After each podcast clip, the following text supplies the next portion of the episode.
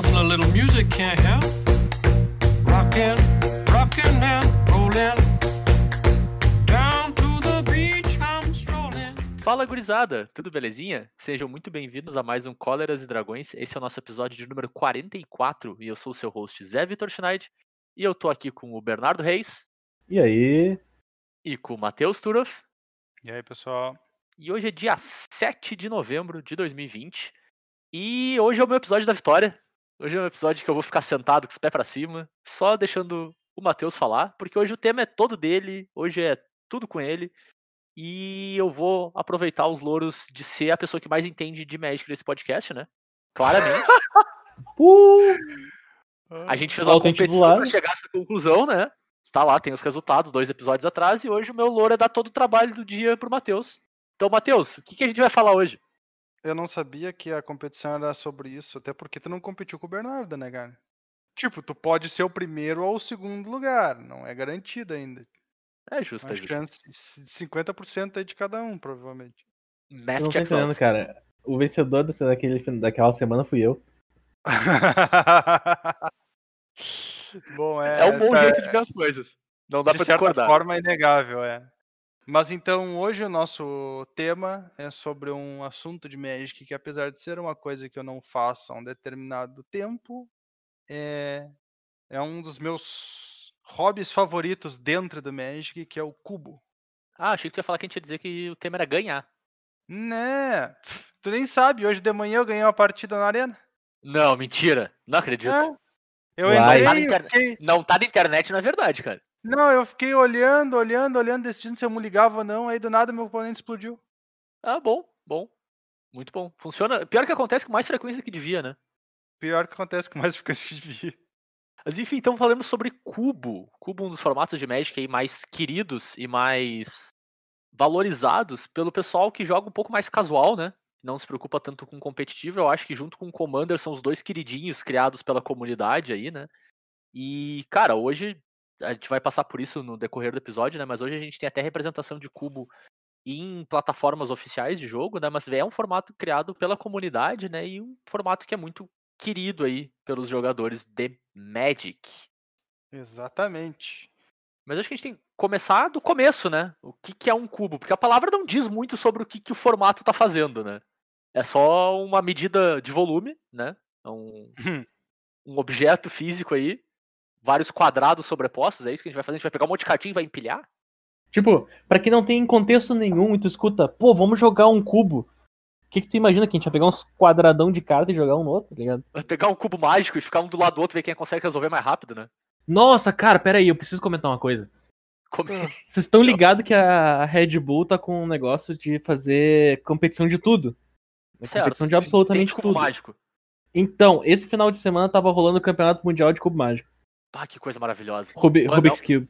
Cara, é, é um dos bagulho mais sensacional de assistir do mundo é ver os caras fazendo esse troço rápido, cara. É sobrenatural. Sim, até porque a transmissão demora dois segundos.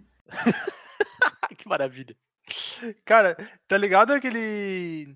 Quando os formatos de Magic eram. Às vezes tinha os formatos de Magic que eram muito rápido. E aí os caras ficavam, tipo, 15 minutos fazendo cast e 20 e poucos minutos, 30 minutos enrolando entre uma partida e outra. Sim. Uhum. Porque os decks específicos que estavam jogando eram muito agro. E aí todo mundo reclamava, porque afinal de contas tu tá lá pra assistir mais Magic do que a enrolação entre uma partida e outra, né? Imagina o que, que deve ser isso pra um campeonato de cubo mágico. É, pelo menos, cara, eu acho que o grande diferencial é que pelo menos tem a destreza física, né? Então, se tu filma em slow motion, tu pode passar horas assistindo a mesma coisa em diversos ângulos e velocidades diferentes e destrinchando, pelo menos, né? E Isso Pô, eu acho que o cara ser. ganha. Mas no Magic não tem como, né? O Magic é fudido nesse sentido. Bom. Mas então, pra garantir que não vai ter nenhuma nenhum mal entendido, um cubo, ele é basicamente, da, da forma mais simples possível, ele é um formato limitado de Magic Uhum. ah, construído por uma pessoa, certo? Ok. Então, Pera, pera, pera, pera, pera. Formatos de Magic não são construídos por uma pessoa? então eu vejo como um, um formato de Magic, por exemplo, o Zendikar, ele foi construído por um coletivo de pessoas que é conhecido pela Wizards. Ah, ok, ok, ok. Então, um cubo geralmente é con- construído por uma única pessoa, ou talvez duas ou três, mas ainda assim. né, Não é Mas uma não, empresa. O importante é que não é oficial, vamos dizer assim. Ele não é construído pelos detentores do jogo, né? Mas por alguém que tá afim de construir mesmo. Não, é que, Exato. tipo, pelo histórico que a gente tem aqui nesse podcast, eu imaginei que a resposta ia ser sim, o cubo é feito por uma pessoa e o formato é feito por um animal. Esse é o nosso histórico atual, daí a gente tem que deixar claro pra pessoa, né? Não, não, tu tá pensando no nosso histórico do ano inteiro. Nosso histórico atual é bem tranquilo. A gente tá tudo feliz, tá tudo melhorando, já era, 2020 já tá já tá indo embora, tá ligado? Amanhã já é Mas- mas Natal. ai- ainda tem a Black Lotus, Turo, ainda tem a Black Lotus. Ah, cara, Black Lotus é relevante. Mas segue o baile, segue o baile. Então, como eu estava dizendo, o cubo ele é um formato construído, montado por uma única pessoa, certo? A gente vai ao longo do programa explicar mais ou menos como é que a pessoa faz isso. Mas primeiro eu queria dar uma ideia assim, tipo, por que que eu faria uma coisa dessas, certo? Por que que eu Uhum. perderia meu tempo construindo um cubo? Primeiro, porque se tu nunca jogou um cubo, tu tá perdendo muito de uma experiência muito boa de Magic, certo? Uhum. Tipo, não dá pra descrever de outra forma. Um cubo é uma experiência muito legal de jogar Magic. Mas pra mim, especificamente, quando eu montei meu cubo, existiam dois fatores muito importantes. O primeiro deles, eu sempre gostei muito de limitado, certo? Ah, draft ou selado, tanto faz, mas muito. Eu sou um jogador de Magic de limitado. Eu gosto muito desse tipo de formato. E, infelizmente, a gente sabe que no nosso país as oportunidades de jogar limitado não são muito amplas. Tu diria né? que elas são limitadas? dia São limitadas. É. Eu não quis aproveitar a piada fácil. Hoje em dia, Uh, ah, o cara ainda tem a vantagem de poder jogar limitado quase de graça no Arena, né? Só precisa farmar o dinheirinho do Arena. uhum. Facilitou muito. Mas eu lembro que quando eu montei o cubo, cara, tinha um selado quando tinha o pré-release. Talvez durante todo os dois meses da edição tivesse um draft na loja. E deu. Certo? Era isso. Sim, sim. Além disso, eu tinha muitos amigos que tinham conhecimento de Magic, sabiam jogar, gostavam de Magic, mas não tinham coleções extensas de Magic. E por isso eles não tinham decks muito parelhos com os que eu fazia. Uhum. E aí, ou eu tinha que fazer uns decks mais comunzinho para ser divertida a partida, ou não era divertida a partida. E muitos deles também nem tinham mais de um deck, inclusive. Certo? Tipo, o louco jogou com um deck branco que ele comprou há cinco anos atrás por cinco anos. Sim. A gente até conversou isso alguns episódios atrás na questão do hobby, né? Foi quando foi, foi mudando a cara do teu hobby, vamos dizer assim. Exatamente. Ex- É perfeitamente colocado. E aí, o cubo, ele permitia que eu oferecesse uma experiência diferente para as pessoas, não importasse se elas tivessem as cartas ou não. Uhum. Então, para mim, esses foram os dois principais motivadores da construção de um cubo. Né? A, a oportunidade de jogar limitado sem gasto e a oportunidade de, de juntar meus amigos para jogar Magic, mesmo quando eles não tinham tudo que eu precisava para jogar Magic, vamos dizer assim. Entendi. Cara, mas eu, eu não entendi muito bem como é que funciona a questão de, de, de- tu disse de montar, né? Tu cria o, o- Tu ou um grupo de pessoas criam um formato. Vocês vão inventar as cartas, imprimir as cartinhas, botar nos boosters, sei lá, e aí as pessoas vão abrir na hora, é isso? Pode fazer isso, mas não é assim que funciona. Cara, então, quando o cara começa a falar de cubos, cubos existem em diversos tipos, formas e tamanhos, certo? E aí, aqui talvez eu vá ficar um pouquinho mais técnico. Uhum. Ah, muitas pessoas tiveram contato com cubo já jogando, por exemplo, no Magic Online, certo? Ah, O Magic Online costumeiramente tem três a quatro vezes por ano formatos diferentes de cubo, né? Eles criam cubos diferentes, inclusive o clássico é no final do ano ser o cubo vintage que eles chamam. Uhum. Já deixa eu Né? deixar uma tristeza aqui, que esse ano não vai ter Vintage Cube na Natal no, no Magic Online. É uma infelicidade. FFF. A gente teve um cubo no Magic Online, no Magic Online não, no Magic Arena recentemente. Uhum. Eu não tive oportunidade de jogar, mas eu fiquei sabendo que tinha. Parecia interessante. Só que o Magic Arena tem toda uma outra complicaçãozinha. Aí eu não, quero entrar nesses detalhes.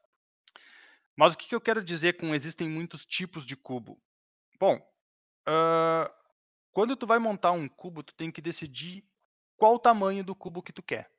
Ah, Matheus, eu quero, eu quero só dar um passo atrás. Eu ainda não entendi, pra mim não tá claro o que, que é montar um cubo.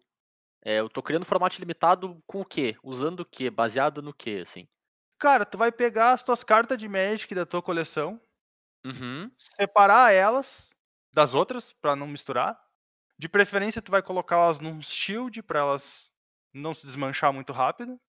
E aí, tu vai ah, formar ah, boosters que, Uhum. de draft com elas. No caso, tu vai embaralhar elas e distribuir em pilhas de 15 para simular um booster. E tu vai fazer um draft com os teus conhecidos. Entendi. Então eu basicamente transformo a minha coleção pessoal de cartas, seja ela qual for, assim, ah, numa coleção no sentido de set de Magic, né? No sentido que É. eu junto elas, agrupo elas, aleatorizo elas de algum de uma determinada maneira e a gente drafta? É isso? Em vez de eu montar meus decks, tipo, exatamente.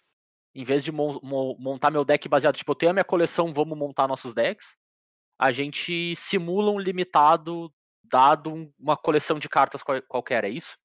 Exato. Ah, entendi. E daí eu peguei as minhas cartas pra fazer um cubo, beleza? Certo. Eu posso, eu posso colocar meu, minhas quatro croma ali?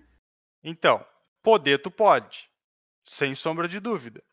No entanto, de praxe, certo? Por, por ah, padrão, os cubos são formatos como Commander, eles são single. Cada carta só tem uma Hum. cópia. Interessante. Porque a ideia é a seguinte, e aí eu vou entrar um pouquinho nos números. Geralmente tu vai ter entre 50 e 70 cartas de uma única cor. Uhum. certo? Não são muitas cartas se a pessoa parar para pensar. Então, quando tu faz, ah, se tu permitir que teu cubo tenha mais de uma cópia da mesma carta, que não tem problema nenhum, né? Porque afinal de contas é teu cubo, tu faz o que tu quiser com ele. Ah, mas é rápido, tu, tu vai perder a variedade. Uhum. E aí, uma das coisas interessantes do cubo é que, se ele for bem montadinho, existem diversos decks que tu pode construir com um draft daquele cubo. Então, ele não se Uhum. torna um formato estagnado. Ele é um formato muito dinâmico. Idealmente, ele vai vir e volta toda hora, entende? Entendi. Interessante. Tá, então o cubo, tu tem que ter. Tu tem a ideia inicial de ser singleton, mas tu faz o que tu quiser, porque tu escolhe o que tu quer fazer. Mas então a ideia do cubo é que ele tem um tema. O tema pode ser cartas que eu tenho, Aham. mas Com ele, mas ele tem um tema. tem um tema. É, então, diversas pessoas constroem um cubo com um tema forte. Tipo, ah, eh, todas as minhas cartas são especificamente dessa forma, sabe? Uhum. Mas ah, geralmente o tema do cubo é um tema meio leve, vamos dizer assim. O pessoal classifica os cubos principalmente como ah, pelos, pelos tipos das cartas que tem. Então tu tem o cubo Pauper, e aí, como o Certo. nome já indica, só existem cartas comuns no cubo Pauper. Certo? Então ele Uhum. tem esse apelo de ser. Geralmente as cartas comuns são um pouco mais baratas, de ser mais acessível. Né? Claro, faz sentido. Ah, apesar disso, a gente sabe que o formato Pauper tem uma profundidade imensa de, de gameplay e o Claro, Cubo claro, Pauper claro. te oferece uma oportunidade imensa de gameplay, certo? Ele só vai ser geralmente mais lento do que os outros cubos que a gente vai falar. Uhum. Em seguida, a gente tem o conhecido como Cubo Legacy, que é onde a maior parte dos cubos vão se enquadrar, certo? O que, que é um Cubo Legacy? Um Cubo Legacy é um cubo que usa qualquer carta de Magic, certo? Exceto aquele grupinho do Power 9, Entendi. Onde o Power 9 é a Black Lotus, a 5 Mox, Time Twister, Time Walk. Sim. E- mas nesse caso, tá- a gente tá usando a denominação, vamos dizer assim, do formato construído só como um rótulo, né? Não necessariamente É. aquilo é uma obrigação, vamos dizer assim. Tipo, eu vou. O meu cubo Legacy tem os decks Legacy. Eu vou draftar qualquer que seja o arquétipo Legacy bom aí hoje em dia, porque eu não faço a menor ideia. Mas eu não vou draftar Maverick e necessariamente Sim, ter sim. aqueles arquétipos definidos pelo formato. É só pra facilitar a compreensão, vamos dizer assim. Eu só vou deixar aqui uma abre aspas que, a, que o Power 9 do Turo tem oito cartas. Não, são oito? Não Ué. são nove? Ué. Time Walk. Ah, eu esqueci disse- Ancestral. Sim. Eu esqueci Ancestral Recall. detalhe, detalhe. Ah, mas assim, ó, o que, o que o cara quer dizer como um cubo Legacy, tipo, tu pode ter carta só de oitava edição pra cá, tá ligado? Aí se tu Sim, preferir sim. chamar de cubo Modern, não deixa de ser. Mas é, é basicamente o cubo Legacy é o cubo normal, né, com qualquer carta de Magic que não são as nove cartas mais poderosas, Sim. certo? Então é esse o Costumeiramente, detalhe. o, o cubo que a maior parte dos jogadores montar com a coleção que tem em casa vai, ser um cubo Legacy, por é, default, exatamente. assim. É, Por padrão, se tu não quiser dar uma temática muito forte pro teu cubo, ele vai cair no cubo Legacy. É, e por temática forte, tu diz uma temática, ah, vamos dizer assim, consistente. Não necessariamente isso tem a ver com power level, né? Ah, Diz sim, um te- é. é um, um tema marcante, vamos dizer assim, sei lá, o cubo é bem mono-red, definido, tipo? Por exemplo, um cubo mono-red. Existem exemplos muito estranhos de cubo. Por exemplo, eu lembro que uma vez eu vi um cara que fez um cubo que era na época fazia sentido, hoje em dia talvez não faça. Ele basicamente ele tinha trocado a color pie. Hum, Então, por exemplo, as cartas vermelhas não eram agressivas. Nenhuma carta Uhum. vermelha era agressiva no cubo inteiro. As cartas azul eram agressivas. Sabe? Ele trocou o tema das, das cores, assim, o jeito que elas jogavam. O, o ramp era branco. o quê? O ramp... Peraí, Cara, eu acho. O ramp ou era Todas branco ou era preto. era muito cores. estranho. Todas as quatro cartas brancas que rambam? É, eu ia dizer, tipo, o ramp era branco e aí tinha duas cartas no branco. pois é, mas era isso, tá ligado? Pô, mas eu, tá ligado que eu consigo ver o azul sendo agressivo, porque o char Sim. originalmente é azul, né? Sim. Claro. Também tem, por exemplo, como o Zé falou, tem cubo mono red, existe cubo mono blue, certo? Uhum. Ah, Eu tenho um existem- cubo. A gente nunca jogou, mas eu tenho um cubo. Olha Vocês só. lembram do meu cubo? Não, não lembro. Eu tenho o. o- eu tenho o cubo de One Drop. Ah, é? Uhum. Todo, todo, todas as cartas do cubo custam uma mana. Cara, todas as cartas do cubo custam uma mana. Deve ser, no mínimo, muito interessante. É, o mais interessante é ver o pessoal montando o deck depois e pensando, tá, pera, quantos terrenos eu tenho que usar nisso? Porque todas as minhas cartas custam uma mana. Ah, parece bem valioso fazer deck monocor nesse cubo, pra não precisar botar muito terreno. É. Verdade. Aí eu deixo a criatividade das pessoas. Bom. ah, então, a gente, como a gente mencionou, existe o, o cubo vintage, que a gente chama, também conhecido às vezes como o cubo Power Edge, né? Com as cartas do- da Power Uhum. 9, né? E nesse cubo, o pessoal geralmente, quando tu chega nesse nível, tu bota, tipo, tu tapa o, o- o cubo de combos dos decks mais Uhum. fortes da história, tá ligado? Então, Claro. tu vai ter, por exemplo, como montar um deck de Storm num cubo desses. Tu vai ter como montar um deck de Reanimate, que faz um Griselbrand turno 2, sabe? Sim. Essas coisas Time assim, Vault? Time Vault, óbvio. Ah, tá louco? Time Vault garantido, entende? Tu pode fazer Time Vault turno 1. Se tu tiver as cartas certas. Sim. Então, esse é quando o cara tira as luvas. Né? Aí a porrada come, come frouxa. É um ótimo jeito de dizer, mas sim, cara, faz sentido. E é um cubo muito difícil de navegar, né? Tu tem que. Sim, Te exige um nível de experiência e de entendimento de draft muito, muito alto, assim, pra conseguir draftar ele bem. e conhecimento dos arquétipos dos decks também. Uhum. E é sim. engraçado porque ele é um. Ele é estranhamente. Ele é um dos cubos aonde tu tem muito impacto com pouca mudança de carta. Uhum. Sim. Tipo, no cubo Legacy, se tu trocar 10 cartas, ele vai ser diferente? Vai, com certeza vai ser diferente. Mas o Vintage parece mais diferente ainda. Uhum. Porque ele acentua ainda mais aquilo que é bom, sabe? Claro. Mas vamos, vamos tentar ser, ser razoável, assim. A grande maioria das pessoas que for montar, principalmente, eu não vou nem dizer jogar, vai acabar montando um cubo bem mais contido nesse sentido, né? Porque, bom, se tu tem todo esse, todo esse acesso de cartas, massa, bacana, mas a grande maioria das pessoas não tem, né? E como é que começa a fazer isso? Como é que começa a tirar essa ideia do papel e começa a transformar isso numa coisa tangível, assim? Porque por enquanto, beleza, a gente sabe que a gente quer fazer um limitado. Como é que a gente organiza essa coleção para que isso faça sentido, sabe? Para que no fim das contas, né, a gente tá colocando um chapéu de game designer quando a gente faz isso, né? A gente, Pois tá é. tomando, a gente tá tomando o papel da Wizard dizendo assim, eu vou montar o limitado desse jeito. E não é fácil equilibrar, né? Não é fácil fazer essa construção fazer sentido, né?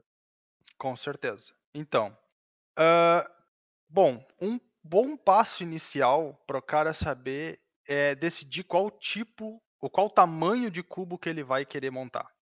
Uhum. Existem três 3x3. tamanhos clássicos. Existem três tamanhos clássicos de cubo, certo? O cubo Uhum. de 360 cartas, o de 540 cartas e o de 720 cartas. Aonde o de 720 também vai ter mais. Vai ter cubo de 800, 900 ou 1000 cartas. Uhum. Por que, que isso é importante? Supondo que tu vá draftar com oito pessoas, que é a mesa ideal de draft, certo?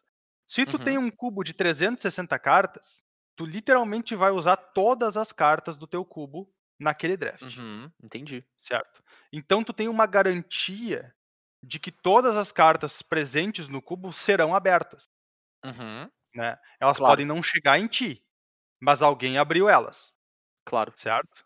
E além disso, bom, tu pode planejar o teu draft em torno disso, certo? É, imagina que tu pudesse draftar agora a última edição que saiu o Zendikar, sabendo que garantidamente alguém da tua mesa vai abrir carta X, Uhum, certo? É uma informação importante. É um tipo de cubo que favorece bem quem já conhece ele. claro. Né. Com certeza. Claro, supondo que tu consiga juntar ao todo oito pessoas para jogar, né? Qual é o problema desse cubo? Bom, se aparecer uma pessoa a mais, tu tá ferrado, Justo. certo? Então, nesse sentido, e também com a ideia de adicionar um pouco de variância, foi que começou a surgir os cubos de 540 cartas ou mais, certo? Então, um cubo de 540 cartas, ele, ele pode ser draftado por 12 pessoas. Se ele for draftado por 12 pessoas, ele vai ser draftado completo. Uhum, Mas, geralmente, o que, que vai acontecer? Tu vai draftar ele entre 8, talvez 9 e 10, e vai sobrar as outras cartas. Então, quando tu, por exemplo, faz um pique num Stoneforge Mystic, não é garantido que alguém vai abrir um Butter Skull, claro. certo? Então tem toda essa, essa característica. Adiciona um pouco mais de variância. Né? Ah, tem um pequeno probleminha para mim, nos meus casos específicos. ah, eu sempre tive o cubo que sobrava algumas cartas, certo? Uhum, Podia não ser muito, mas sobrava alguma coisa. Sobrava três boosters, sobrava cinco boosters, sobrava alguma quantidade de cartas. Até porque, eventualmente, a gente vai, eu vou conversar sobre, existe uma certa dificuldade em se manter muito honesto ao tamanho do cubo. Mas isso é um problema que o cara vai ver logo adiante. É igual quando o cara tá tentando se manter honesto com a dieta, né? É complicado. É, pode ser visto dessa mesma forma. Ou com simulacro no deck, né, cara? É, Difícil, pois é é, difícil. então, de repente, de repente Olha, é exatamente. Simulacro eu não sei, mas Sphinx Revelation é difícil, cara. Ah, mas então, ah, o que que acontecia?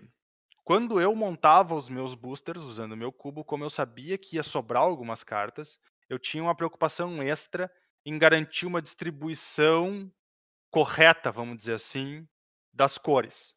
Então, ah, eu sei que vai sobrar, ah, porque eu sempre dividi, o normal é, tu divide o cubo nas cores, certo? Uhum, Então tu tem as cartas verdes, vermelhas, azuis, pretas e brancas. Idealmente tu vai ter o mesmo número de todas as cartas para ter um equilíbrio de quantidade, né? Claro. Aí tu vai ter uma seção de cartas incolores, tu vai ter uma seção de cartas ah, multicores, no caso as cartas douradas, e aí existem as pessoas que criam a terceira seção dos terrenos, não Uhum. básicos, que é muito importante, ou então existem as pessoas que juntam os terrenos não básicos com as cartas multicoloridas. Isso aí vai do gosto, certo? Claro. Os dois, as duas formas funcionam. Depende de como é que tu quer equilibrar.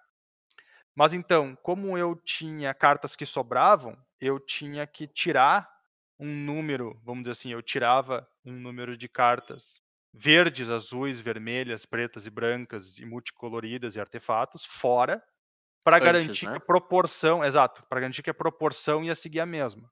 E o mais importante, nunca olhava quais são as cartas que ficaram de fora. Claro, senão tu teria uma Ah, não. vantagem estratégica, né? Tu tem vantagem em cima das pessoas, fica complicado também. É, não, não só tu não pode olhar, mas não pode deixar as pessoas olhar, porque as pessoas estão vendo tu construir os booster e é o mais natural de tudo, o comportamento de jogador de Magic é ver umas cartinhas na mesa e pegar pra olhar, tá ligado? Tá, E na hora de construir o- os boosters, Matheus, tu te preocupa com raridade, assim, que nem a gente vê num booster selado normal? Tem tantas comum, tantas incomum, Um terreno. um terreno. Não, não existe essa obrigação. Ah, inclusive, apesar de não parecer bem construído, um booster de cubo tu pode abrir e ter seis cartas rara branca. Né? Uhum. E o cubo não Acontece. tem nada de errado com ele, certo? Isso Sim. é uma questão de tu juntar todas as cartas juntas e embaralhá-las todas juntas. Tu não Entendi. tu pode fazer e garantir uma distribuição igual de cor dentro de cada booster, em vez de no draft como um todo, certo? Uhum. Mas vai te dar um trabalho enorme extra e eu acho desnecessário. Eu sempre acreditei que o draft se equilibra sozinho. Uhum. Ok, faz sentido. A culpa não é do cara que fez o cubo, a culpa é das pessoas que draftaram ele. É isso aí. É, na verdade não tem culpa. Essa é a moral da história, tá ligado? Acontece, não tem nada de errado. Ah, tem então o de cubo é um formato perfeito para as pessoas que não gostam de admitir que estão erradas. Cara, o Bernardo, o Bernardo, ô Bernardo, tu fez faculdade de jornalismo? não, Não cara. precisa não faculdade, Pra saber- cara. Tá, Não precisa tá perdendo, cara. tá perdendo uma oportunidade maravilhosa. Os jornalistas vão ficar tristes com, com isso aqui, mas não precisam de faculdade, né, cara? É, De acordo com precisa. a, com a nossa lei. Então, Tem- ó, Bernardo Tem um tá WhatsApp, Zé? Ah, tem um WhatsApp, Bernardo? Tá no WhatsApp, tá no WhatsApp. Ai, ai. Bom, e aí também tem lá os cubos de 720 cartas, que aí eu já vou justificar da seguinte forma. Eu, pra mim, isso aqui é coisa pra gente indecisa. não consegue cortar, né? É, então. E isso é uma- um clássico problema. Quando tu tá construindo uma, uma cor específica, vamos dizer que eu tô tentando fazer o azul do cubo, Uhum. tá? Bom, eu vou ter que escolher quais cartas azuis eu quero. Só que ah, ninguém é muito. Vamos, nin- ninguém vai se enganar aqui e tentar mentir que as cartas de seis manas não são muito mais legal do que as cartas de duas e três manas. Depende, pô, counter spellzinha. Counter spellzinha, tu. Cara, eu, nu- eu nunca me É. senti tão ofendido por uma coisa que eu concordo 100%. Pois é, então, é essa aí que tá. Então existe um problema que é o seguinte, quando tu começa a montar o cubo, geralmente tu vai querer fazer justamente isso. Ah, eu quero botar as cartas que são legais, e aí tu vai ver que tu tem uma pilha de carta de custo altíssimo e um monte de carta, tipo, algumas cartas fraquinha ali no início. Fraquinha eu digo por sacanagem, né? De fracas não tem nada. É tipo um mas- raio, assim, bem fraquinho, né? É, mas tu entende, é, o natural é a pessoa não construir uma curva boa. Certo? Uhum. Vamos colocar assim Concordo. dessa forma. É, o mais normal é tu não construir uma curva boa. Só que construir uma curva boa é pré-requisito fundamental para o cubo ser uma boa experiência de draft. Pro curso de engenharia, sim. Também, Também. certo? E aí a pessoa tem que admitir o seguinte para ela: cores diferentes com temáticas diferentes têm que ter curvas diferentes. Então, se eu vou assumir que o meu azul é mais uma cor para late game, certo? Ou que o meu verde é a cor principal de ramp do cubo, essas cores podem ter uma curva de mana um pouco mais alta. Tá? Uhum. Mas se eu vou dizer, ah, não, eu quero porque eu, eu sou um, um firme crente do fato de que tu tem que ter agress- decks agressivos no cubo, certo? Porque é o que Uhum. mantém honesto o formato. É muito bom ter decks agressivos no cubo, certo? E aí, geralmente, o cara vai escolher o vermelho para ser a cor agressiva, porque é o mais natural e é a mais eficiente nisso. Aí tu diz, ah, não, a minha cor vermelha é a cor mais agressiva do cubo. Mas aí tu vai lá e bota a carta de custo alto no vermelho e tu estragou o vermelho, Sim. certo? Ele não vai fazer o que ele devia fazer, ele não vai ah, manter honesto os outros decks que poderiam abusar, e tu vai ver todo tipo de deck mid-range ou controle sendo draftado indiscriminadamente, certo? Uhum, porque não claro. existe recompensa por draftar um deck agressivo. Ah, então, quando tu tá montando a tua curva de mana, é muito difícil fazer cortes de cartas, certo? tu diz assim, ah, eu quero ter. Cara, eu quero ter 50 cartas brancas. É muito difícil tu chegar nesse número de 50. É muito, muito mais fácil tu separar 70 cartas. Sim. Então, aqui que eu acho que cai a galera dos 720 mais. Sabe? A gente vai ter que fazer um pop quiz no Facebook. Que tipo de cubo é você? 720? É um daqueles coisa do BuzzFeed, tá ligado? Desculpa Aham, que exatamente. cubo você é. Baseado em qual foi sua janta e qual sua cor favorita. É. Ah, ou- e qual o seu personagem favorito de Friends?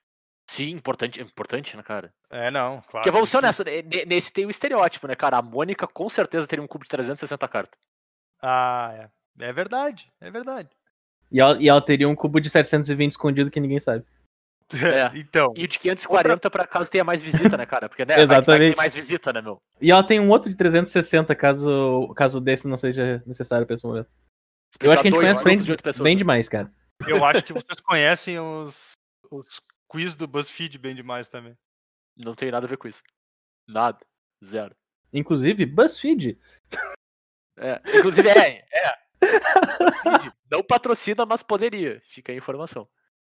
Facilmente. Bom, Outro probleminha que o cara encontra pra cortar cartas é que é o seguinte. eh, vamos supor que tu diz, não, eu gostei, ah, ouvi o maluco lá dizendo pra mim que eu devia fazer isso, comprei a ideia dele, por mais incrível que pareça, vou montar o cubo. Posso usar só as cartas que eu tenho em casa. Perfeito, certo? Tu vai lá, tu monta com as cartas que tu tem em casa, eventualmente tu começa a pensar, bah, essa carta aqui cairia muito bem aqui. Ou aquela carta cairia muito bem aqui. Ou então tu ainda vai buscar na internet listas de cubo, que é uma coisa que eu recomendo, mas não recomendo. Até de- certo ponto, né? É, exato. É é meio complicado, vamos dizer assim. Ah, mas aí tu fica pensando, cara, eu tenho que conseguir tal carta, eu tenho que conseguir aquela outra. E aí ou tu compra ou tu troca. E aí chegou a carta, só que agora tem que sair uma carta que tu tinha antes pra entrar aquela. Uhum. Certo. E esses cortes que o cara tem que fazer, que ainda tem que se levar em conta, curva de mana, ah, possíveis arquétipos que tu quer criar pro cubo, certo? Tipo, que tipo de deck tu quer permitir que tal cor draft, né? E cara, isso é E também, difícil o... demais. e também o impacto dessa uma carta numa cor nas demais cores, né? Que beleza, é uma carta, mas se forem três ou quatro pra uma cor, tu já desequilibra todas as outras, né? Com Tem certeza. que repensar todo aquele. Então, cara, me parece muito que nem montar um deck de Commander, só que com set- 600, 700 cartas, sabe? Pois é, então, eu não vou mentir. Montar um cubo é dificílimo, tá? Uhum. dá bastante trabalho mesmo. E faz o cara ter que tomar uma decisão bem difícil. Sim. Eventualmente a pessoa se acostuma e aquilo vai se tornando mais natural para ela e ela vai fazendo aquilo como se não fosse grandes coisas. Certo. Uhum. Mas já se prepara, já vai sabendo que vai perder algum pouco de cabelo, né? Experiência própria? E disso eu entendo. Disso eu entendo. Golpe baixo. Porque, cara, não são decisões fáceis. Tá? Não são decisões fáceis quais cartas cortar. Não são decisões fáceis quais arquétipos que tu quer favorecer, vamos dizer assim. Uhum. E Dentro como do- do- equilibrar eles também, né? Exatamente. E também tem muita coisa de, de tentativa e erro. Certo? Claro. E aí é aquela coisa. O cara que tem o cubo, quando ele chama os amigos dele pra draftar, ele tem um compromisso extra, certo? Que é o seguinte, pelo menos pra mim eu tinha um compromisso extra. Tenta montar um deck diferente toda vez, Sim. certo? Tenta montar um Uhum. deck diferente toda vez. Primeiro pra mostrar pra galera que aquele deck existe, porque alguns decks não são fáceis de enxergar, certo? Segundo pra testar e ver se o deck funciona. Se ele tá equilibrado, se.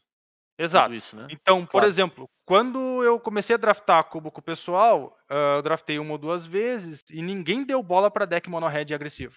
Certo? Uau! Ninguém deu bola pro deck mono red agressivo. Aí eu fui lá e draftei o deck mono red agressivo. Com literalmente todas as cartas eram drop 1, drop 2, e aí, tipo, tinha 3 drop 3 no deck. Sim. Certo?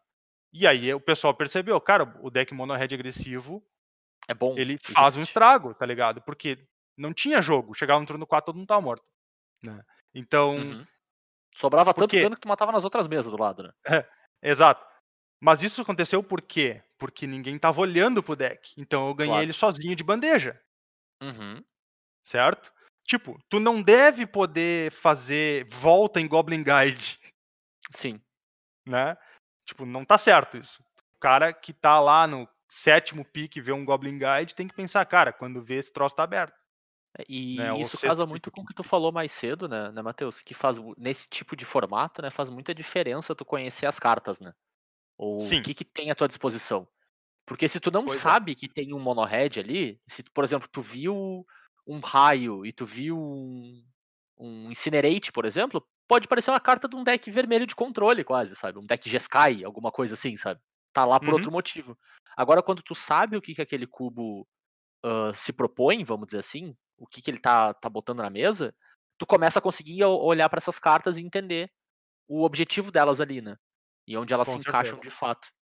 E pa- pare- parece uma coisa que é totalmente óbvia quando o cara pensa de limitado ah, normal, né? Porque tu conhece a Uhum. edição. É óbvio que tu vai saber as cartas que tem lá dentro. Tu viu o spoiler, sabe? Mesmo que seja o pré-release, sabe? Sim, Mas sim. com cubo isso é muito difícil, né? Porque não necessariamente tu conhece todas as cartas de Magic já lançadas, porque tem muita carta.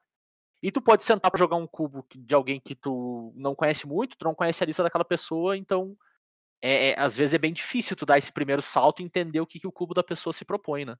Sim. Não, e aquela coisa, algumas pessoas, para algumas pessoas, vai ser, vamos dizer assim, óbvio que se eu vi uma Stoneforge no cubo, em algum lugar vai ter um Butter Skull, Uhum. certo? Que é o exemplo que eu, que eu usei antes. Para outras pessoas não é.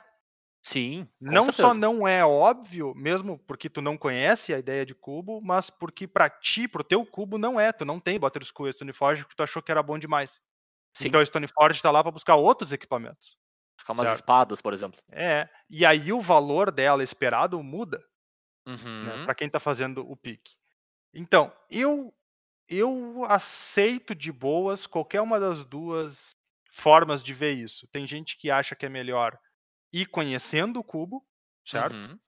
E tem gente que acha melhor ser surpreso na hora. Sim. Eu não vou, para mim tanto faz. Eu me divirto parecido das duas formas, até Uhum. porque não é um formato onde tu vai, tipo, tu joga para ganhar, porque é assim que se joga Magic. Mas É se tu ainda é um perder a jogo, né? partida, é, se tu perder a partida, tu não perdeu nada, né? Tu não tem Sim. premiação, tu não tem nada. A moral é se divertir. Claro. Então, às vezes, montar um deck engraçado que vai fazer um troço muito bobalhão, mas vai perder mais partidas do que vai ganhar, pode ser divertido também, entende? Sim. Cara, eu lembro de, um- uma vez que eu joguei um cubo em que eu montei um deck totalmente reativo, sabe? O deck não tinha proatividade nenhuma. Ele comprava carta, tinha recurso pra lidar com o que o oponente fazia e tal. E eu perdi todos os jogos porque eu não tinha win condition e meu deck acabava. Ah, sim. Tu atrasava, exceção. atrasava, atrasava, atrasava, atrasava e cara quando eu e perdia. percebi, eu não tinha como ganhar, porque, sei lá, eu tinha uma criatura e um Planeswalker que o cara conseguiu resolver. E, cara, eu me matava rindo. Me matava rindo. Foi, tipo, absurdamente divertido, mesmo não ter ganhado nenhum jogo. Até porque tu tava, tu tava ganhando durante a partida inteira até o momento que É, tu perdia. Até que eu perdia, exatamente. exatamente. Cara, então, o que eu acho muito legal no Cubo é que ele tem um potencial estilo Commander de jogadas malucas, sabe? Uhum, Histórias interessantíssimas. Então, eu já eu, eu conheço história de gente que fez turno 1, descarte, descartou uma esfera de batalha dos Mir do oponente, Sim, e no turno 2 fez reanimate sim. no- na criatura Sabe? do oponente. na Aham, criatura do oponente, tá ligado? Trouxe de volta a esfera de batalha, dois teco morreu. Sabe? Sim. Então, tipo, esses. Ele tem, ele tem um tchan nele, assim, uma coisa que tu só vê quando tu combina um monte de carta maluca. E não Uhum. precisa nem ser umas cartas muito fortes, certo? Tu consegue Sim, fazer sim, coisas. sim. O, o mais importante do cubo é que ele seja parelho, nesse sentido. Uhum. Tipo, tu não pode ter uma cor que todo mundo quer draftar só aquela cor. Ou um tipo de deck que todo mundo quer draftar só aquele tipo de deck. A menos que teus jogadores tudo favoreçam especificamente um tipo de deck, e aí tu não tem variedade por causa dos gostos das pessoas. Sim, mas aí Certo. tu não tem como controlar isso, né? Como, como É. designer da coisa, né? O que É importa mais é que o. controlar. É, exato. O teu. Tu não pode incentivar uma única coisa. Uhum. Então, tu tem que dar ferramentas para os jogadores que querem jogar de controle? Sim, tem que dar. Tem que ter cólera, tem que ter card draw, tem que ter formas de se proteger, tem que ter anulação, certo? Ah, tu tem que dar ferramenta pros caras que querem ganhar o jogo batendo com criatura, com os caras que querem ganhar o jogo dando burn no oponente. né? Uhum. Tipo, é bom ter ferramenta pros caras que querem fazer um bichão enorme e ganhar o jogo com aquilo. Então, encher o deck de ramp e jogar um Lamog, por exemplo, certo? É sempre uma forma Gosto. válida de ganhar um deck. De ganhar um deck, não, de ganhar uma partida. Sim, com certeza. E, e, cara, do, do ponto de vista, saindo um pouco do, do design da coisa, do equilíbrio, né? Indo um pouco pro ponto de vista logístico, além do- da organização estrutural, né? Cara, manter um cubo não é uma das coisas mais fáceis do mundo também, né? Pois é, então.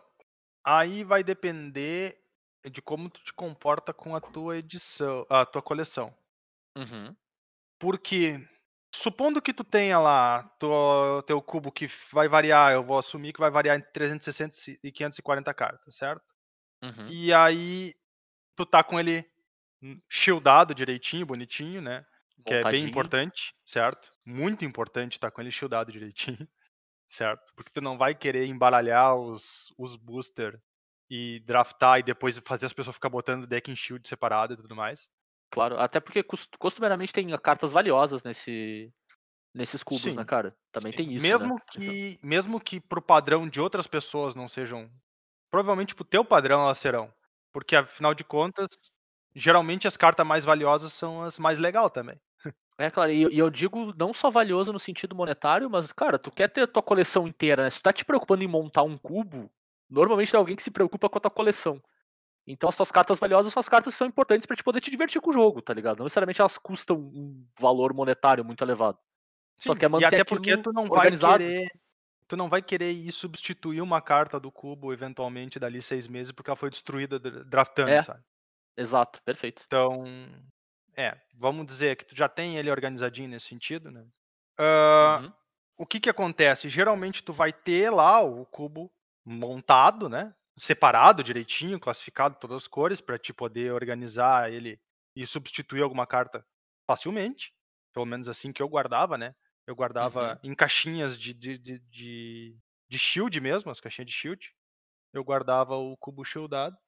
Então, quando tu for jogar, tu vai ter que embaralhar aquilo, fazer o draft com a galera. No final do draft, tu vai ter que remontar, vamos dizer assim, reclassificar e reorganizar as cartas tudo, até para garantir que estão todas lá, não ficou nada perdido.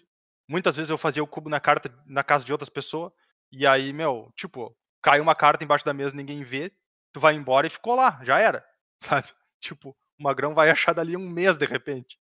E até lá tu tá lá, tipo, apavorado porque tu perdeu uma carta que valia dinheiro, ou não, só porque era importante para ti Claro. se tu não usa aquelas cartas pra mais nada, certo? Bom, fechou todas.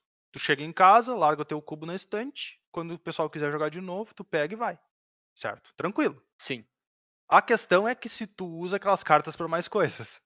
E Uhum. além disso, né, tu tem aquela aquela situação seguinte, Pra mim na minha época era mais fácil porque era mais definido o momento de lançamento de cada edição, certo? Então, tu tinha uma quantidade menor de produtos, né? Chegando no Uhum. mercado. Então, por exemplo, podia saber que, ah, final de semana que vem é o pré-release da edição tal. Aí eu olhava o spoiler da edição e via quais cartas daquela edição que eu queria pro cubo, certo? Então eu já me planejava. Aí eu via quais que eu tinha aberto, via quais que eu conseguia trocar, via quais que valia a pena comprar, se eu quisesse comprar.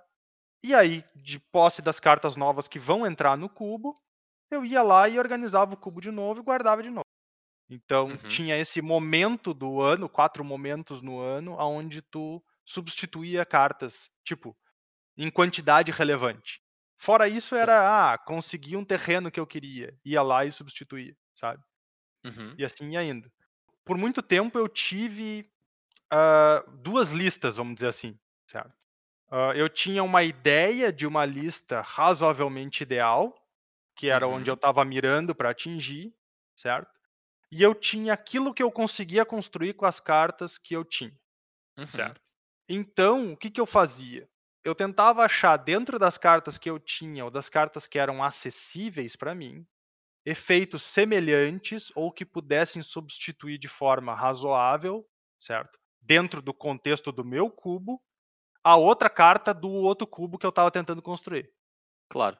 tá? E aí, eu já tinha, entre aspas, um slot fácil de trocar quando eu conseguia as cartas. Claro que como eu tinha ajeitado para o contexto do meu cubo, algumas cartas eu conseguia elas e não trocava. Elas ficavam guardadas esperando o contexto mudar para mais próximo do outro, porque agora ela faz sentido. Sim, Antes ela não tu faria poderia sentido. desequilibrar também, né? Sei lá, por Exatamente. acaso tu conseguiu acessar 4, 5 cartas vermelhas ideais. Não dá pra sair colocando, né? Exatamente. Pois é, é, eu penso assim, ó, algumas cartas, tipo uma talha, por exemplo, certo? Uhum. Uma talha é uma carta que ela fica melhor ainda com quanto mais poderoso é o cubo. Porque um cubo mais poderoso tem as mágicas de custo mais baixo ainda. Claro. certo? E tem mais chance ainda de tu ter um deck só com mágicas e quase sem criaturas. Uhum. Então, Então, enquanto a ela talha vai ser boa, é, enquanto ela vai ser boa num cubo normal, que não tem, que não é dos mais poderosos, ela não é tão boa quanto ela é no outro. E aí, Uhum. talvez tu não queira ela naquele normal. Ou porque Uhum. ela não vai ser tão boa quanto ela é, ou porque, como tu disse, tal, ela pode ser ainda um pouquinho, tipo, ela pode ter um power Puxada, né? level é, mais alto do que o resto. E aí os caras estão draftando ela pelo power level dela, não porque ela é uma carta pra fazer tal coisa. Sim. O que muitas vezes não é um problema, mas se tu tem muitos exemplos ao mesmo tempo, começa a virar um problema, né? Exato, com certeza. Beleza. É, eu, eu ia te perguntar isso antes, se tu costumava manter uma lista também disso, né? Tipo, alguma planilha, alguma coisa do tipo, ou se tinha alguma ferramenta que tu usava pra te auxiliar nesse sentido. Ah, nessa questão de manutenção mesmo, né? De manter. De manter organizado mesmo, cara. Porque a gente sabe que a maior parte das pessoas usa a carta pra múltiplos motivos, né? Sei lá. Não vai ter oito Goblin Guide pra ter quatro no deck Modern, um no cubo, um no Commander, um não sei o que, sabe? Vai Sim. ter seus quatro ali, vai sair do deck, vai ir pro cubo, vai usar aqui, vai usar ali. Então, se tu tinha algum jeito de te manter organizado nesse sentido, pra não, sei lá, esquecer que tipo, vou montar o cubo e eu esqueci que eu usava a carta X. Sabe? Sim. Pois é, então eu tinha, na época eu tinha. Eu tinha uma listinha de Excel, Uhum. uma planilhazinha no Excel do meu, da minha lista e da lista que eu tava querendo montar, né? Sim. Inclusive, Microsoft não patrocina a gente também, mas fique à vontade. Estamos à disposição. Cara, tu tá pedindo patrocínio por causa de uma planilha de Excel, cara. Por causa do Excel, pois é, pô, tu tem, que- tu tem que fazer uma coisa muito mais refrescante, tipo, ah, essa Coca-Cola gelada aqui, cara. Tem que ser uma coisa muito Cara, mais mas- impactante. Mas, mas, mas, ô meu, é Excel, Ex- é, pacote Office é caro pra caramba, meu. Se a gente ganhar o pacotezinho Office, eu já tô feliz já. Eu não vou reclamar. Hoje em dia não é de graça. Pera aí, eu tenho que, eu tenho que fazer uma interpretação de, ah, ele realmente é muito caro. É, caro. Sabe o que, que não é caro, cara? Ah, Escutar o Colores e Dragões no seu agregador favorito. Isso é grátis. meu Deus, propaganda Isso do será. próprio troço dentro do troço. Ah, Mas assim, eu tinha, eu tinha a listinha, certo? Eu Uhum. tinha, né, para montar, inclusive, eu fazia durante um tempo eu fiz, aí depois acabou sendo trabalho demais. Eu marcava as cartas que tinham entrado e quais que tinham saído, certo? Uhum. Pra poder, vamos dizer assim, restaurar, né? Para ter um certo registro e tentar entender às vezes um pouco do que, que eu tentei montar ali e se deu certo. Uhum. Ah, hoje em dia, o cara não precisa mais fazer isso. Hoje em dia a gente tem pelo menos duas que eu achei fácil, fácil, ferramentas na internet muito boas para a pessoa fazer o cubo dela, Uhum. tá? Essas duas ferramentas são o Cube Tutor e o Cube Cobra, certo? Então é só botar isso no Google e já, já mata a pau ali, já era. Nessas ferramentas, eles permitem que tu pesquise pelos cubos das outras pessoas que usam as ferramentas, que fica aberto para todo mundo. Então é tipo que nem um.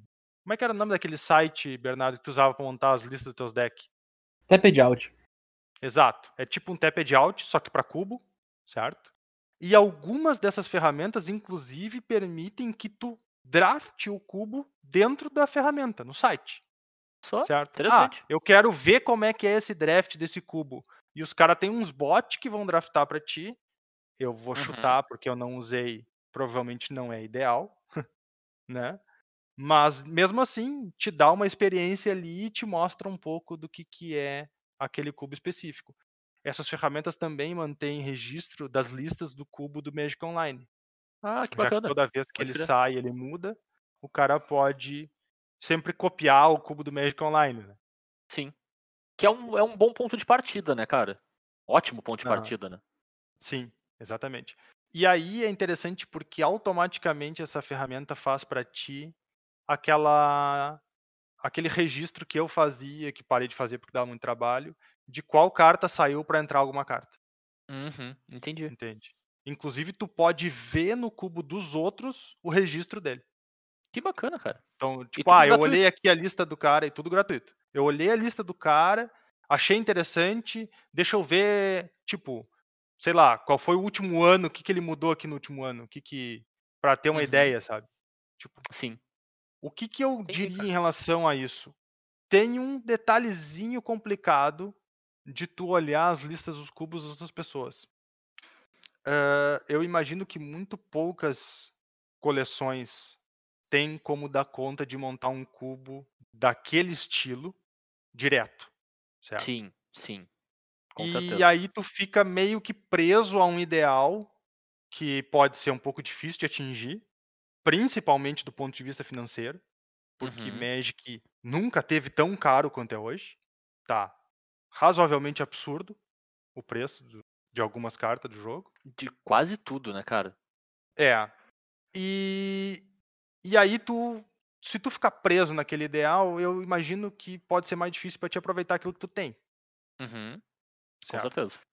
Então, assim, ó, se o cara quer montar um cubo, a minha dica que eu dou pra ele é: monta, tá ligado? Te atira. Vai lá e faz com o que tu tem, vê como é que fica, vê se tu gostou.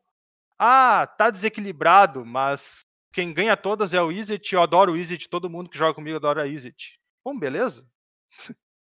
Sim, Tá ligado? Tipo, é o que importa, se né? tu tá te divertindo é o que importa, entende? Então não tem que se preocupar muito com detalhe. Faz Sim. o esquema, vê o que, que tu acha divertido ou não, troca o que tu achou ruim e segue o baile, tá ligado? Porque a moral do cubo é essa. Ele não fica parado, ele fica girando o tempo inteiro. E tu tá sempre tentando melhorar ele e fazer ele ficar diferente e mais divertido. Dica do Turo pra Cubo. Just do it! É, Make your dreams come true! Cara, é, é engraçado, mas é que é que é o tipo de coisa que tu não tem nada a perder. A não ser teu tempo. Se teu tempo é precioso, Sim. talvez tenha muito tempo a perder. É, Mas eh, se o teu é tempo não assim. tá muito, se o teu tempo não tá muito precioso, então, cara, dá-lhe, tá ligado? Porque literalmente não tem nada a perder. E né, nessa linha do tour, eu tenho uma frase que eu carrego pra vida, assim, cara. E que. Até uma frase que fez a gente tirar esse podcast do, do chão também. Que é o feito é melhor que perfeito, cara. Decola? Oi? Decola? É assim que a gente decola? tirou o podcast do show? Ah, meu Deus do céu. Sim, é também. A gente tá, a gente tá no rasante ainda, né? Mas tudo bem. Mas é, a- é a frase do feito é melhor que perfeito, cara. É melhor tu. Tipo, não qualquer coisa, né? Mas é tu, tu colocar as engrenagens pra rodar é mais importante do que ficar idealizando uma versão perfeita das coisas que talvez tu nunca vai conseguir chegar. Mas tu tem que estar tentando, tu tem que estar fazendo pra eventualmente chegar mais perto daquilo, né? Sim, e, até E- porque eu vou garantir uma coisa. Não interessa quanta teoria os caras me botem no papel. Antes deles montar o cubo e jogar com ele, eles não sabem se ele é bom ou não. Concordo. Bah, 100%. 100%. E a gente vê isso muito, cara, os próprios cubos do Magic Online, que tu tem uma equipe fazendo aquilo, organizando, testando carta. Sai a atualização, entrou, sei lá, 20 cartas no, no cubo. E tu vê o pessoal que joga, né? Pessoal, tem muita gente que streama cubo, né? O pessoal que é streamer de Magic que adora. Sempre fala, bah, essa carta aqui não, vai, não funcionou. E os caras É. trabalham com fazer isso, sabe? Sim, Então a gente vai errar um milhão de vezes, mas a graça é a gente estar se divertindo com, com isso. E, cara, das minhas experiências de Magic é uma das mais divertidas, assim, cara. É muito, muito bacana mesmo. É. Vale muito então, a pena aí jogar. tem o, o ponto fraco do cubo é que a gente tá no ano de 2020. É, exato. Então, pesa aí, como eu falei, ele, né? É, como eu falei desde o início, tu tem que juntar os teus amigos pra fazer um draft, certo? Então, Sim. a gente É, a facilidade que tu tem hoje, né? Que tu pode usar essas próprias ferramentas que tu falou. Eu não sei, elas permitem que tu faça draft com outras pessoas? não Ou tentei, mas não duvido. Porque se permitir é um jeito de tu, pelo menos assim, bah, eu tenho minha coleção, tenho uma proposta, posso tentar, sabe? Manda pros seus amigos, tenta draftar com eles, assim. Cara, eu sei que existem existem ferramentas pra ti jogar Magic na internet e draftar cubos ou qualquer outro formato de Magic, certo? Uhum. Que tu pode utilizar. Não são ferramentas oficiais da Wizards. Sim. Elas também muitas vezes não são boas ferramentas, certo? É tipo, é Uhum. coisa que as pessoas fizeram porque queriam, não tem fim lucrativo nenhum, então às vezes é meio fajuto, assim, sabe? Não é tão bem feito quanto Claro. podia ser, né? Mas E tem, dificilmente vai conseguir disputar a partida, de fato, né? Talvez tu consiga É, só fazer o às draft. vezes, às vezes é, muitas vezes o cara só faz o draft e quando vai jogar a partida cai a conexão, não dá pra voltar, e aí, beleza, é isso. Mas, bom, na falta de poder juntar o pessoal na volta da mesa, é uma alternativa razoável. Não ganha nem de longe da cartinha na mão, certo? Mas é isso aí. Uhum. É, e a gente lembra aqui mais uma vez, né, que o Colors, Colors e Dragões ainda defende todos os protocolos de distanciamento social e preza pela saúde de vocês. Se cuidem, não se juntem ainda para fazer isso. Esperem ter condições mais tranquilas, esperem tomar suas próprias vacininhas aí, tomem vacina, não deixem de tomar vacina. E não importa de onde é que vem. E não se juntem para jo jogar cubo por enquanto, assim. Teorizem, talvez montem os seus, experimentem em casa, assim, sabe? É bacana, é bem legal. E, e, cara, assim, eu, eu nunca tive um cubo. Eu lembro que na época que o Matheus começou a montar o dele, eu ajudei um pouco, assim. E, cara, uma das coisas que eu aprendi montando, e assim, mais auxiliando do que de fato montando, então imagino que ele aprendeu muito mais do que eu. Uh, para mim, reflete no Commander até hoje, cara, que essa questão de tu saber equilibrar os teus recursos, mesmo que seja naquele caso para montar um formato de jogo, uh, me ensinou muito a melhorar meu, meu skill de montar deck de Commander, sabe? De realmente saber equilibrar melhor as quantidades das coisas que eu quero pro meu deck ser equilibrado. Ter a quantidade de card advantage que eu quero, ter a quantidade de removal que eu quero, esse tipo de coisa assim. Não é diretamente um, um aprendizado, vamos dizer assim, totalmente direto, né, e linear, mas realmente te ajuda bastante nesse sentido, cara. É um- uma coisa que tu aprende que é bem, bem legal em relação a isso. Agora, Bernardo, é a hora que tu diz o que, que tu aprendeu montando o teu cubo de um drop. Cara, o que eu aprendi montando meu cubo de One Drop é que à medida que tu vai encontrando cartas que custam uma mana, tu quer colocar tanta carta que tu começa a ponderar. E se o One Drop for 1 e X? E daí começa a discussão filosófica. Custo de mana X é 1? E por aí vai. e, tu, e tu pode ter um Rengarback Walker no teu cubo, Bernardo. É, exatamente, custo de mana X é 1, mas aí XX é 2, né? É. É, E pois é. X1? X1 é Mas- 2? Mas pode ser zero, não pode ser zero? Pode ser É, zero. muito... é, então, daí entra a parte filosófica do troço. Cara, o- o- bota sentido que o Bernardo disse. Conforme tu começa a achar muita carta pro teu cubo de drop 1, começa a tu pensar se tu não quer colocar isso ou aquilo. Imagina montando um cubo normal, a dificuldade que é cortar as cartas fora. Garantido que o cubo de drop 1 do Bernardo tem 720 cartas. Certeza, sim, ó. Eu não tenho dúvida nenhuma que é um cubo de 720 cartas. A primeira mais. vez que tu vai pegar pra montar um, um cubo, cara, tu vai fazer com as cartas que tu tem, né? Porque é a maneira, prim- primeira maneira tu vai fazer o troço. E já é um absurdo tu fazer aquilo, porque tu vai ter muito mais carta que cabe no cubo. A partir do ponto que tu traça um objetivo de, beleza, agora eu vou conseguir mais essas cartas aqui pra colocar, e daí tu pensa, pô, essa carta aqui era a que eu queria originalmente. Mas essa que eu coloquei no lugar tá tão legal, cara. Deixa as duas. Mas daí tu adicionou a carta. Não tem problema nenhum. Aí Não tu corta problema outra que não tem nada a ver com a história. Pobre coitado. Turo, considerações finais. É pra dar ou não é pra dar? Então, ah, tem tema pra falar mais uns 10 episódios sobre cubo fácil. A Uhum. gente ainda nem a gente nem parou para exemplificar possíveis arquétipos que a pessoa pode querer ah, trazer para o cubo dela, que não são os característicos agro, mid-range, controle, combo, né? Mas mais Uhum. especificamente qual tipo de combo ou qual tipo Sim. de agro. Qual combinação de cor, né? Exato. Mas, tipo, a minha ideia para as pessoas são o seguinte: se esse assunto fez tu te interessar sobre e tu conhece alguma galera tua aí que pode estar interessada sobre, dá-lhe, porque vale a pena. Ou então, planta a ideia na cabeça de um amigo teu que tu acha que vai fazer melhor que tu e ele que se ferra, tá ligado? Funciona também. Funciona também. Ou tu pode fazer que nem o Matheus fez, que de certo modo ele fez isso com a gente, né? Ele gostou da ideia do cubo, ele achou que ia ser massa e o primeiro foi bem goela abaixo. Pra gente jogar ah, também. sim. Eu comecei a montar e disse, hoje a gente vai fazer tal coisa. Mas, e mas, não, mas, só, e- não só a gente vai fazer tal coisa, eu preciso dessas tuas cartas aqui porque eu não tenho. É, é, nossa, sim, fez isso mesmo, fez. Barbaridade. Fez várias vezes, inclusive. Ah, não, o negócio é. É nervoso. A ditadura come frouxo. É, menos um pouco hoje do que nos outros dias, né, cara? É. menos Hoje, um hoje, pouco. hoje, hoje um pouco menos, assim. Uhum. Mas é isso então, Bernardo, considerações finais sobre Cubo. Sempre que tu quiser jogar cubo, entra no Magic Online aí, tem um tem um certo calendário para quando os cubos estarão ou não Uhum. presentes. Atualmente, se não me engano, tem um cubo rolando no Magic Online. Tá rolando Sempre cubo tem no Magic pelo Online, menos um, então não tem? Ou não? Não, não, eles estão eles têm- eles estão espaçados até porque Natal todo ano estraga o Natal. Não, eu, eu, eu achei que sempre tinha um cubo, não necessariamente os melhores cubos, vamos dizer assim. Que eu já vi até cubo Não, eles- Grixis uma vez. Sim, mas eles vão alternando. Não, tudo Aqui, bem, ó, o que eu quero dizer é, tipo, de- assim, sempre tem um, ou às vezes não tem nenhum. 4 de novembro a 18 de novembro, tá aqui. 4 de novembro a 18 de novembro, Vintage Cube. Eles começam a aparecer Ah, Vintage, quando o formato, quando o formato tá, come- tipo assim, ó, vamos dizer, saiu o primeiro, talvez o primeiro mês e meio da edição. Aí não Uhum, tem como. Aí não tem. Aí, é, aí conforme o formato com- poderia estar começando a dar uma estagnada, eles vão lá e jogam um cubo pra quem quer fazer uma coisa diferente.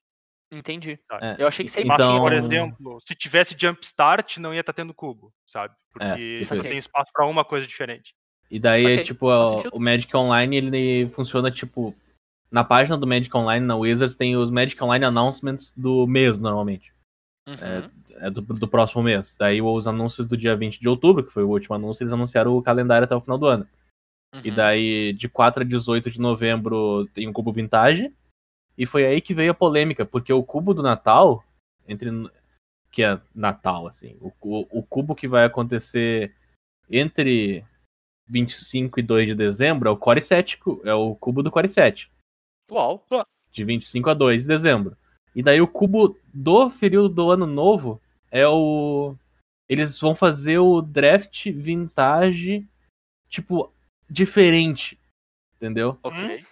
Não, É, Ah, então é- estão inventando coisa nova, é isso. É, eles estão chamando de Supreme Draft. Essa foi a polêmica do Ah, tá. Mas o, o Supreme Draft é aquele que tu não drafta com as outras pessoas. Toda vez que tu abre um booster novo, né? Não, é, eu não sei como é que vai Eu já- funcionar. Eu já, eu já que vai vi ser esse, eu uma. já vi esse Supreme Draft algumas vezes. É tipo assim, ah, tu, tu abre 15 cartas, escolhe uma, e aí não te passa um booster, tu abre 15 cartas de novo, sabe? Ah, é um Nossa. Rich Man? É o Rich Man. É. É. Eu acho que esse que é o Supreme Draft. Eles sempre pegam esse finalzinho de ano, que é o Natal, Ano Novo, que o pessoal fica em casa, e já é uma, entre aspas, tradição, principalmente americana, de ficar jogando draft nesse período. Porque o pessoal tá em casa, tá com a família. Normalmente a pessoa entra em casa, né? Então não vem ao caso, mas o pessoal estaria em casa com a família. Com... Daí teria as festas, e daí o pessoal estaria jogando muito Magic Online, e daí aparece o cubo vintage nesse período. Então eles estão fazendo sempre um formato alternativo dessa desse que nem disseram, né?